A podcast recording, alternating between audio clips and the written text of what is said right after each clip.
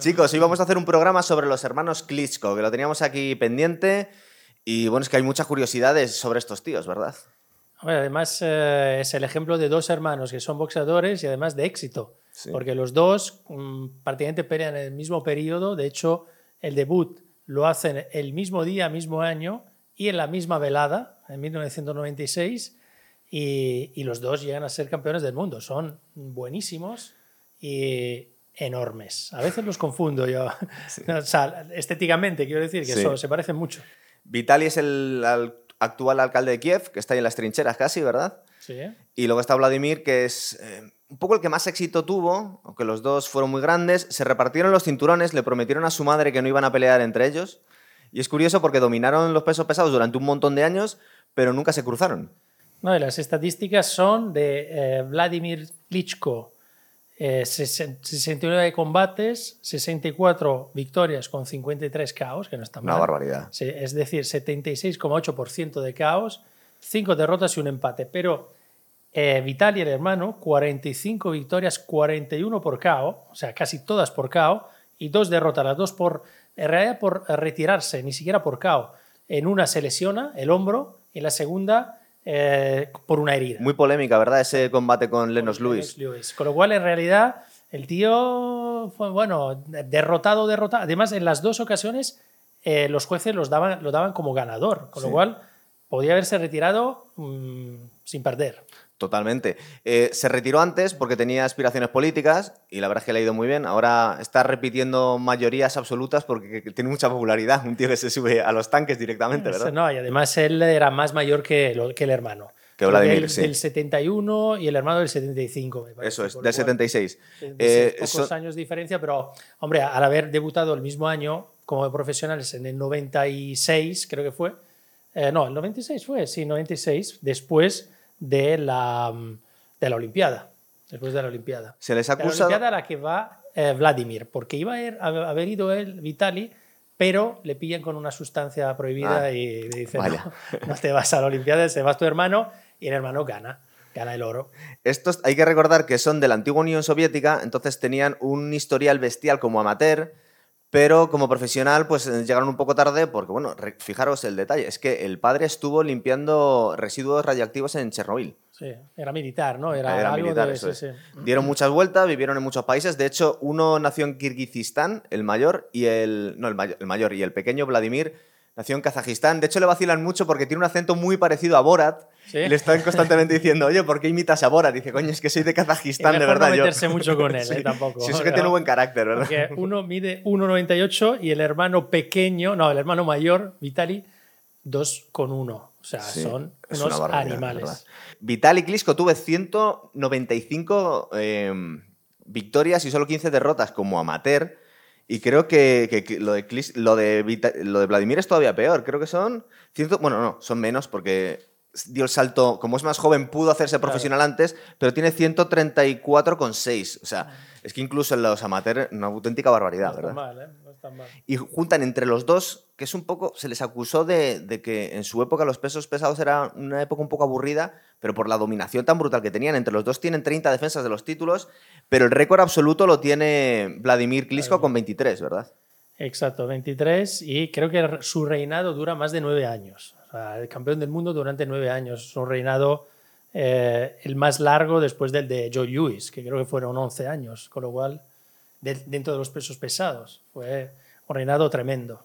A mí me. A mí es que personalmente me gusta, sobre todo el estilo de Vladimir. O sea, yo creo que la gente ha sido un poco hater, ¿verdad? Cuando tienes esa dominación tan brutal.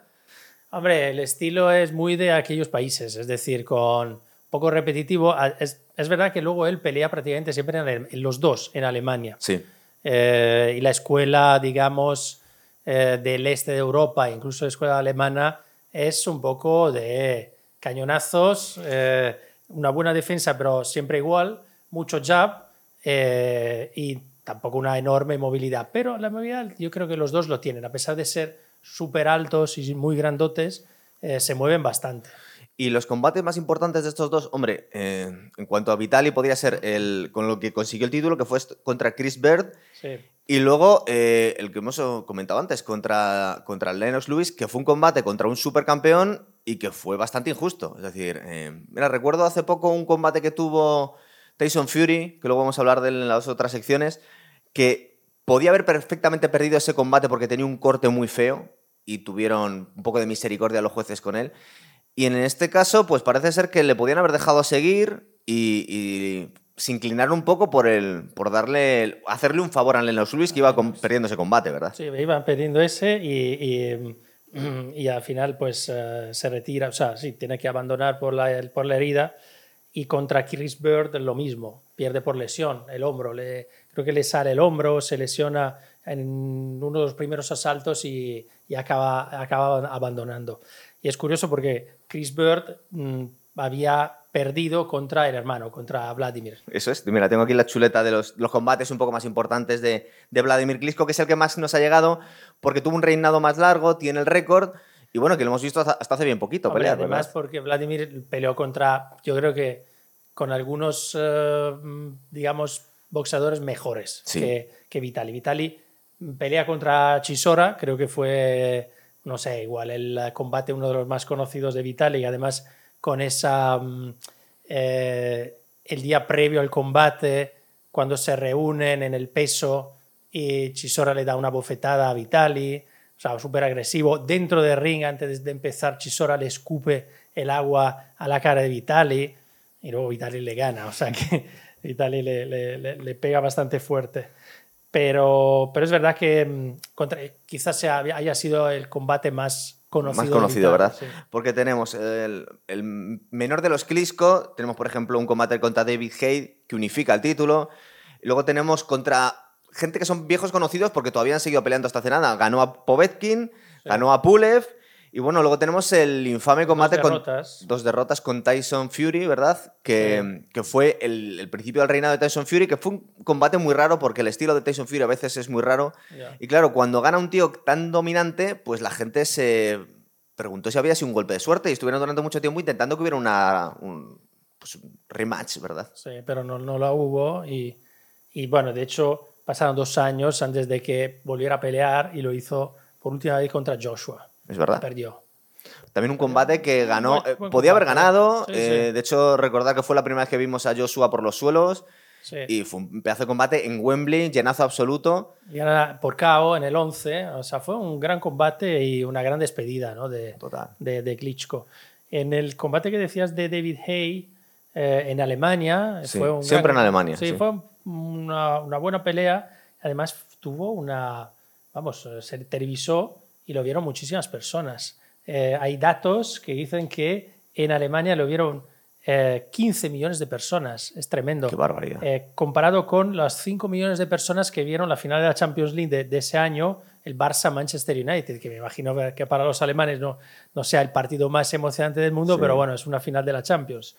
Bueno, ya si, si hablamos del año anterior, la final de la, de la, de la Copa del Mundo, Sí. que ganó España, la vieron en, en Alemania 25 millones.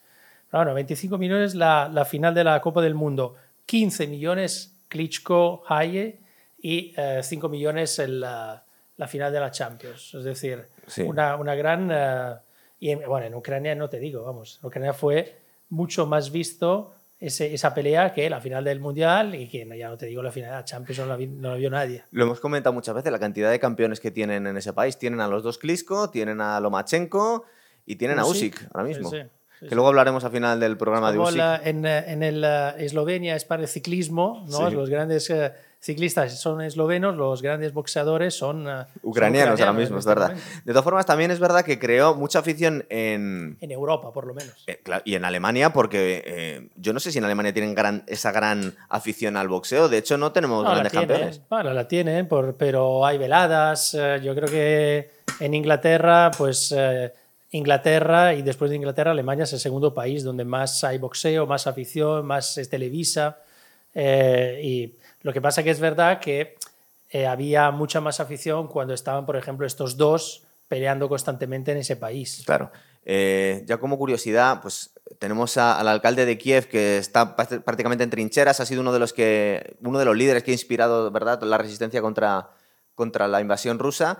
Pero también he estado, recuerdo haberte mandado a ti algunos vídeos que salía Vladimir con un tanque conduciendo un Leopard ahí. Sí, creo que... Vladimir estaba por ahí o está, no, no, no lo sé. La verdad que bueno, se vinieron todos, ¿no? Al final Usyk Sí, fueron también todos estuvo para allá. por ahí, Lomachenko también estuvo por ahí. O sea Es, que- es verdad que se han dado cuenta que a lo mejor apoyan más a la causa, pues por ejemplo, tanto Lomachenko como Usyk ganando títulos, que estando pegando tiros que a lo mejor hay gente que los pega mejor que ellos, claro. No, y que además que pues, se lo pueden pegar a ellos también. O sea que Claro, es verdad. estar, ah, vamos. Pero sí que dos carreras muy buenas. Creo que la más conocida, la de, la de Vladimir, eh, sobre todo también por la- el final, ¿no? Al Sí. final. eh, Con superestrellas también. Con Fury, termina, con a pesar Joshua. de perder, pero bueno, termina con Fury, con Joshua. Y, y los, los últimos combates con Pulev, que fue por KO, lo dominó totalmente. Además, lo domina, se ven las imágenes eh, en YouTube, lo domina físicamente. Sí. Le saca una cabeza y media a Pulev, es tremendo.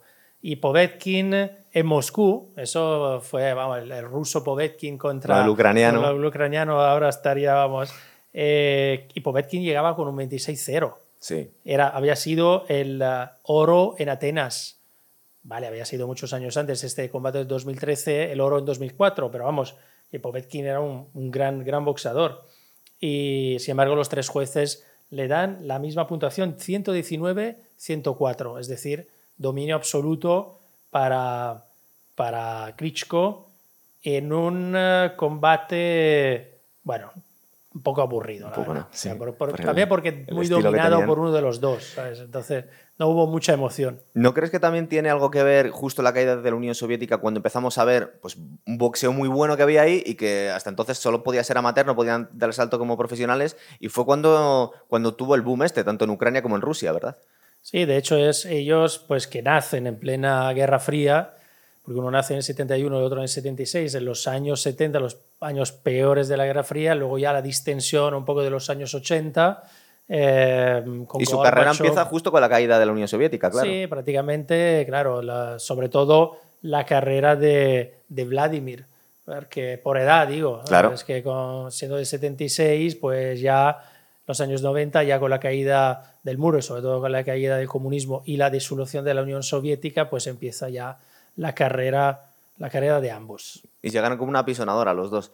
Pues aquí tenéis nuestro. Tenéis que nos toca hablar de los hermanos Klitschko. Es muy importante aquí que hablamos de boxeo e historia. No nos podíamos dejar a estos dos, ¿verdad? No, porque a veces, a veces ha pasado de que hay familiares Sí. que padre e hijo, por ejemplo. Sí, pero esta que- burrada de dos eh, hermanos a dos la vez. hermanos que además son exitosos los dos, porque Sí. ha habido hermanos. O sea, ha habido varios hermanos y tal, pero uno ha destacado y los otros, pues bueno, estos no, estos destacaron los dos. No, es que se repartían los cinturones directamente, claro. Y claro, yo creo que muchos hubieran querido verles uno contra el otro. Sí. Pero es verdad que un poco como pasó contra. ¿Con quién? Con eh, eh, Rocky Graziano y su amigo Jack LaMotta, Jack LaMotta, ¿te acuerdas? Pero sí. eran amigos. No, llegaron a un acuerdo que nunca iban a pelear entre ellos. Aquí, hombre, es que eran hermanos. Se lo habían prometido a su madre, además, es verdad. Lo cual era como, no, chicos, mejor no pelear entre, entre vosotros.